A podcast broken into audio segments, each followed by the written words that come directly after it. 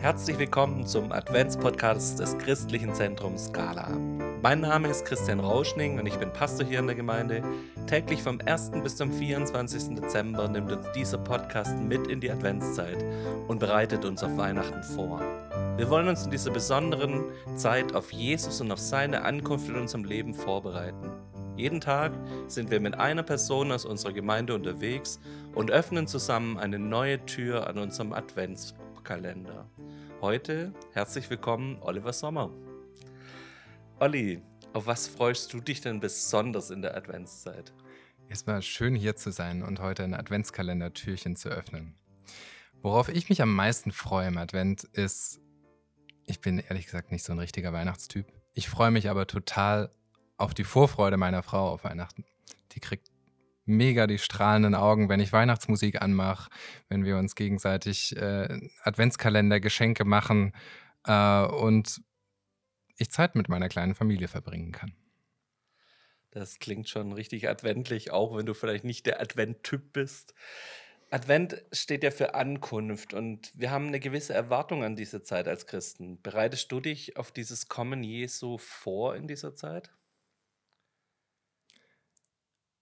Ich bin echt immer zwiegespalten in der Adventszeit, weil ich in der Branche arbeite, in, in, der, in der Werbeagentur, äh, wo das vierte Quartal das stressigste Quartal überhaupt ist. Und da wollen Kunden noch Dinge unterbringen, die sie das Jahr über aufgeschoben haben und dann erst irgendwie im November, Dezember äh, beauftragen. Und deswegen ist meine Erwartung in den letzten Jahren immer gewesen, im Advent in dieser Zeit trotzdem Ruhe zu finden und mit Jesus auf Wellenlänge zu kommen und in ihm Ruhe und Klarheit für diese Zeit zu finden und so auch einen guten Abschluss im Jahr hinzubekommen. Von allen Dingen, die passiert sind, aber auch speziell von dieser stressigen Zeit. Du hast gerade den Begriff Ruhe benutzt. In der Weihnachtsgeschichte wird von den Engeln der Frieden auf Erden verkündet. Und auch in deinem Job ja, als junge Familie, ähm, da ist wahrscheinlich einiges, was jetzt nicht so friedvoll gerade ist. ähm, aber was hilft dir denn selber so, Frieden zu finden? Es sind drei Dinge, die mir helfen, Frieden zu finden. Zum einen ist dankbar zu werden. Dankbar zu werden auch für die ganz kleinen Dinge. Zum Beispiel abends auf dem Fahrrad zu sitzen und in so einer dunklen, klirrend kalten Nacht nach Hause zu fahren und den klaren Sternenhimmel über sich zu haben darin klein zu werden und sehen, wie groß Gott ist, lässt mich dankbar werden. Das gibt mir Frieden. Ein zweiter Punkt, der mir Frieden gibt, ist, meine Tochter Nora ins Bett zu bringen. Die ist jetzt noch nicht ganz anderthalb und äh, braucht noch viel Begleitung, bis sie tatsächlich Ruhe findet. Man muss dabei ganz, ganz tief selber runterkommen, um so ein Kind zur Ruhe zu bringen. Manchmal schlafe ich dabei auch selber ein, aber das ist was, so ein Punkt an meinem Tag, wo ich ganz viel Frieden finde. Und als drittes gibt mir Bewegung Frieden. Gerade in so einer Zeit, wo meine Gedanken äh, sich auftürmen und auch stürmisch unterwegs sind und ich viel im Kopf haben muss, ähm, hilft es mir, meinen Körper in Bewegung zu bringen, damit meine Gedanken wieder zur Ruhe kommen. Und das erlebe ich jeden Tag, wenn ich mich morgens und abends aufs Fahrrad setze und von Plüderhausen nach Schorndorf strampel. Es tut mir einfach gut. Okay. Das mit dem Fahrrad, ich probiere das in letzter Zeit auch aus. Ich habe mich heute gedrückt, weil es zu kalt war. Aber auch mir tut es richtig gut, weil auch ich merke, ich schalte einfach ab. Bei mir mhm. ist eine halbe Stunde nach Weinstadt und das ist total kopfentleerend. Das mhm. hilft so. Das ist eine super Zeit auch so. Genau. 20, 30 Minuten. Perfekt. Ja. Olli, auch du hast uns einen Impuls und einen Bibelvers mitgebracht. Wir freuen uns drauf. Leg los. Gerne. Mir ist ein Vers wichtig geworden in der letzten Zeit wieder, der schon länger zu meinen Lieblingsversen zählt, aber von dem ich gerade wieder merke, wie, wie, wie relevant er für mich ist und auch für das, wie ich meinen Alltag gestalte. Der steht in Lukas 6, und ist der Vers 45. Der gute Mensch bringt aus dem guten Schatze seines Herzens das Gute hervor, und der Böse bringt aus dem Bösen das Böse hervor denn aus der Fülle des Herzens redet sein Mund. Oder auf Lutherdeutsch auch, und das ist vielleicht vielen geläufiger, denn wes das Herz voll ist, des geht der Mund über. Und das ist so ein schönes Bild. Es sagt zum einen, unser Mund, das, was wir sagen, das verrät, was in unserem Herzen ist. Wir erkennen an dem, was Menschen sagen, was in ihrem Herzen ist. Wenn jemand hasserfüllt auf Facebook postet, können wir darauf Schlüsse ziehen, was in diesen Herzen wohl los sein muss, dass sowas rauskommt. Wenn jemand in Gnade und Barmherzigkeit spricht, auch in stressigen Situationen und Leute trotzdem führen kann äh, durch solche Zeiten, dann können wir darauf schließen, was in dem Herzen ist. Aber nicht nur, dass, dass der Mund verrät, was im Herz ist, sondern da ist ja auch noch dieser Gedanke des Gefäßes drin. Es ist ein Gefäß, was gefüllt werden kann, was überlaufen kann und dieser Überlauf wird sichtbar. Und wir sind dafür verantwortlich, was in dieses Herz reingefüllt wird, in dieses Gefäß. Und ich habe schon viele Phasen in meinem Leben gehabt, wo ich seltsame Dinge in mein Herz gefüllt habe, ähm, ganz schön unnötige Dinge, äh, Dinge, die mich in falsche Richtungen gebracht haben, Dinge, die dazu geführt haben, dass ich manchmal auch gar nicht viel nach außen gesagt habe. Auf jeden Fall gar nicht viel Gutes. Vielleicht vieles Belangloses, viel, viel Zynisches.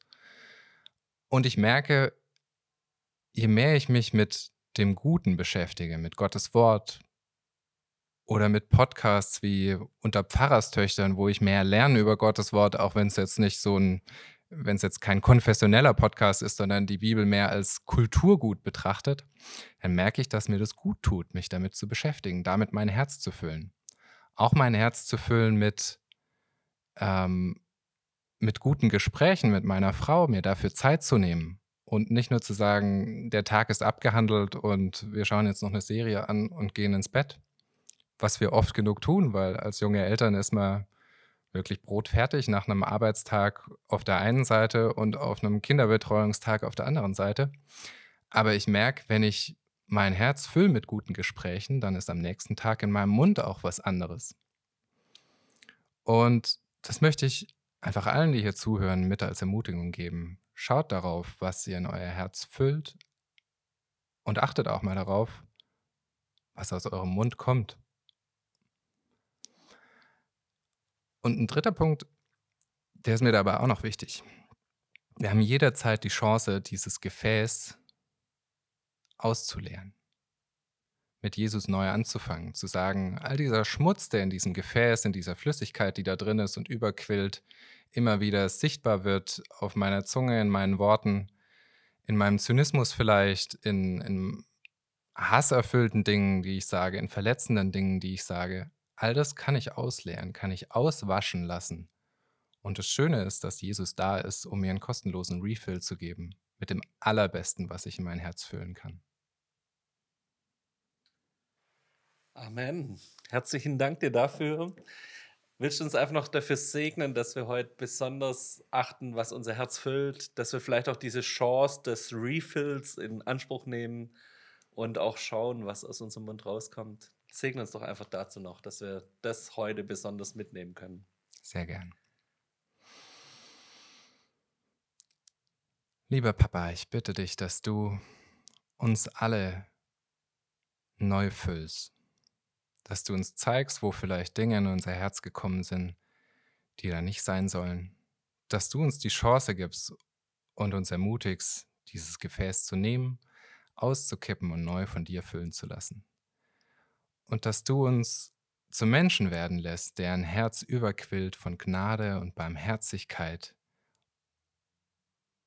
und zu Menschen werden lässt, denen Gnade und Barmherzigkeit ins Gesicht geschrieben steht und in den Worten ablesbar ist, die aus unserem Mund kommen. Ich segne jeden Einzelnen für diesen Tag, dass er, dass er ja einfach sensibel dafür wird, was ist gerade in meinem Herzen, mit was fülle ich das gerade? Und dass du uns hilfst, dieses Gefäß deinem guten Wort, mit deinem lebendigen Wasser, mit deinen guten Worten zu füllen.